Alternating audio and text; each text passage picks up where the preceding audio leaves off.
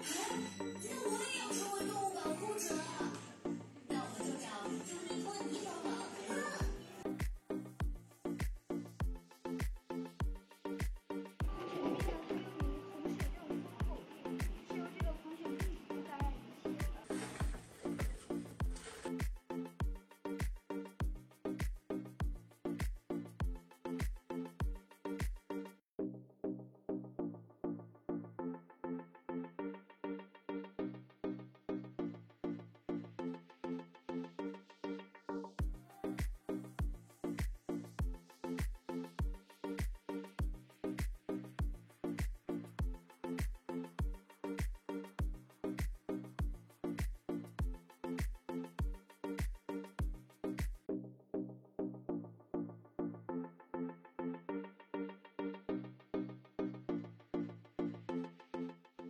Hello everyone, I'm William. I'm Harry.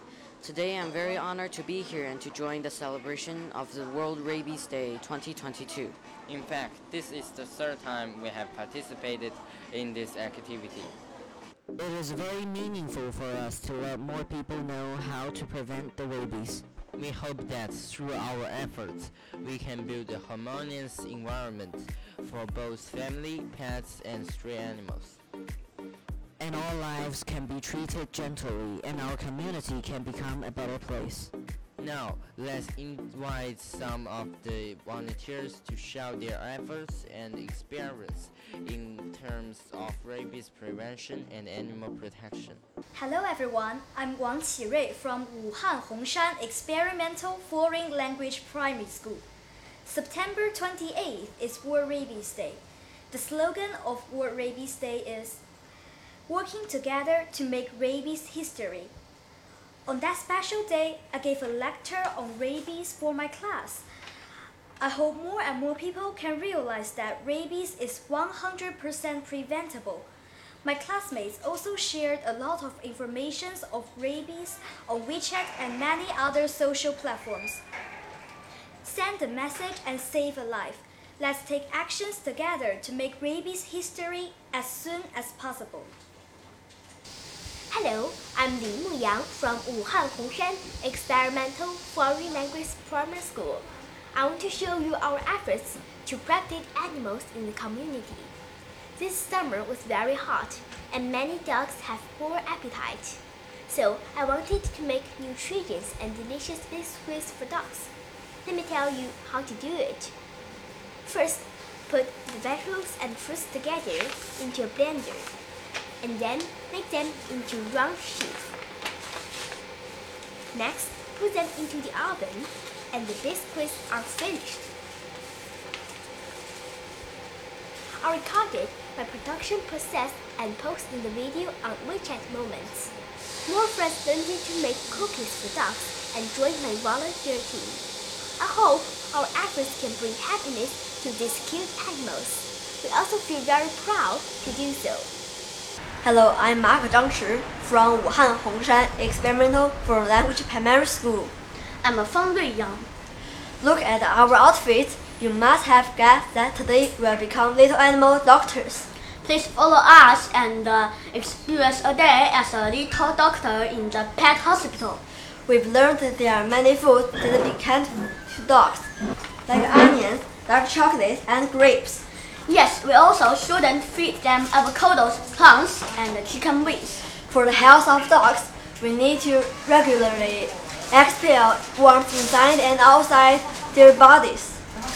The most important thing is vaccinate dogs in time the dog is sick. Do not feed them medicine for human use. We should send dogs to the hospital in time. We will let more friends to know how to care pets in a scientific way. Hello everyone, I'm Huang Jiayi from Wuhan Hongshan Experimental Foreign Language Primary School. I'm Wang Yinor. I'm Peng Yusheng. There are lots of stray cats in our community. Winter is coming and these cats need homes. So my friends and I plan to use the discarded foam boxes and made several temporary shelters for stray cats.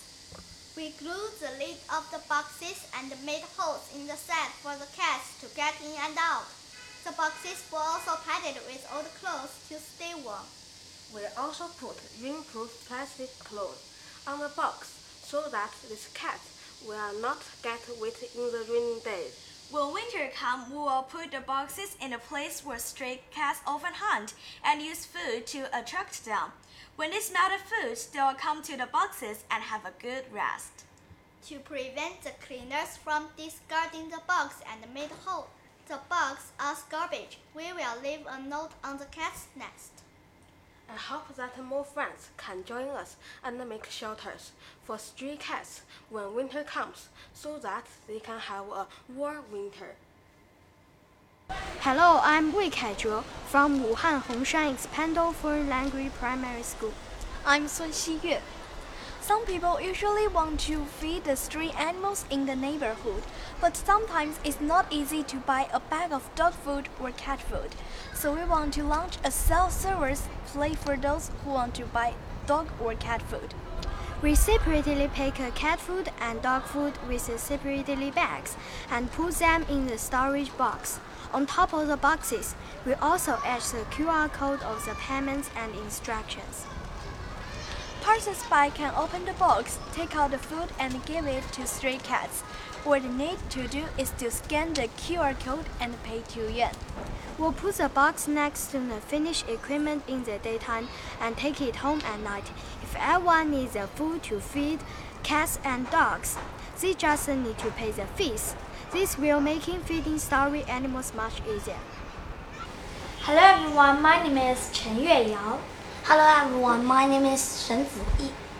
There is a very famous small animal protection association in Wuhan, which has adopted more than 400 stray dogs.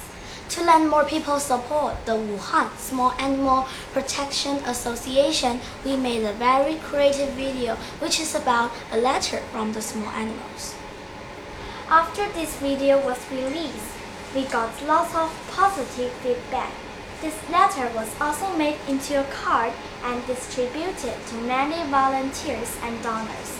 In this year, to, we launched an online charity donation to raise money for dogs. We expect that we can raise 500 to 1,000 yuan for buying dog canned food so that they can have a Happy New Year's Eve dinner.